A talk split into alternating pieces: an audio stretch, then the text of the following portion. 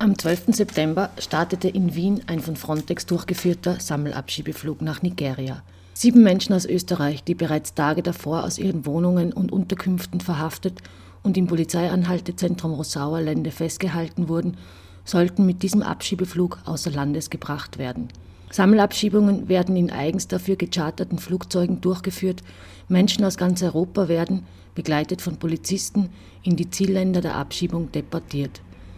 Diese durchorganisierte Form der Abschiebung ist unter anderem eine Maßnahme, um eventuelle Proteste von Mitreisenden zu verhindern. Bei von Frontex durchgeführten Abschiebungen werden die Kosten außerdem von der Europäischen Union übernommen. Sie sind also für die abschiebenden Staaten kostengünstiger. 2010 wurden mehr als zwei Drittel der Sammelabschiebeflüge über Wien abgewickelt. Hauptziele der bis dahin von Wien aus durchgeführten Flüge waren Nigeria, Gambia, Georgien, Armenien und der Kosovo.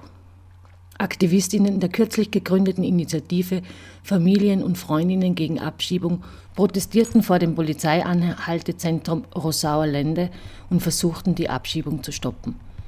Mit der Abschiebung wurden nicht nur Menschen aus ihren selbstgewählten Wohn- und Lebensmittelpunkten zwangsweise getrennt, sondern das auch in Österreich festgeschriebene Recht auf familiäres Zusammenleben unabhängig vom Aufenthaltsstatus wurde missachtet.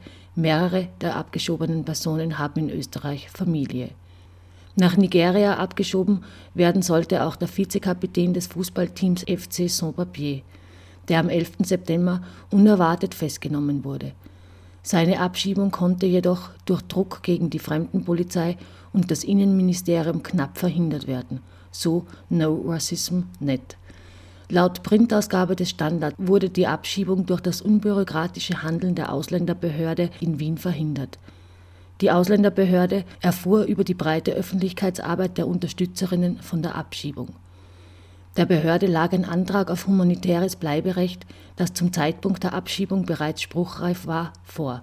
Ein Antrag auf humanitären Aufenthalt hat keine aufschiebende Wirkung, auch im laufenden Antragsverfahren kann von der Fremdenpolizei abgeschoben werden, wie dies beim Vizekapitän der Saint-Papier geschehen hätte sollen. In nur vier Stunden wurde nach Bekanntwerden der drohenden Abschiebung von der Behörde ein Aufenthaltskartenprovisorium ausgestellt und Kontakt mit dem Innenministerium aufgenommen. Es seien, so Hornschall, Leiterin der Behörde, hunderte Menschen von einem Parallellaufen zweier Gesetze betroffen. Den meisten sei völlig unverständlich, warum ihnen der Zwangsabflug drohe, obwohl sie im Bleibeverfahren ihre Integrationsbereitschaft dokumentiert hätten und dieses Verfahren noch nicht beendet sei. Hornschall spricht weiters von einem Skandal. Mit einem geordneten Rechtsstaat habe das, was da geschah, nichts zu tun.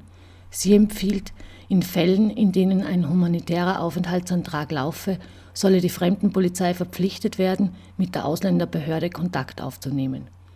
Im Ministerium, so der Standard, sehe man dafür keine Notwendigkeit. Mit dem schnellen Handeln der Wiener Ausländerbehörde wurde nicht nur die Abschiebung einer Person verhindert, sondern auch gezeigt, welche existenziellen Auswirkungen das Handeln einzelner Mitarbeiterinnen der Behörde haben kann. Gegen Zustände wie die eben beschriebenen, gegen das österreichische Fremdenunrecht organisiert das Netzwerk Familien und Freundinnen gegen Abschiebung von 26. bis 28. September Aktionstage in Wien.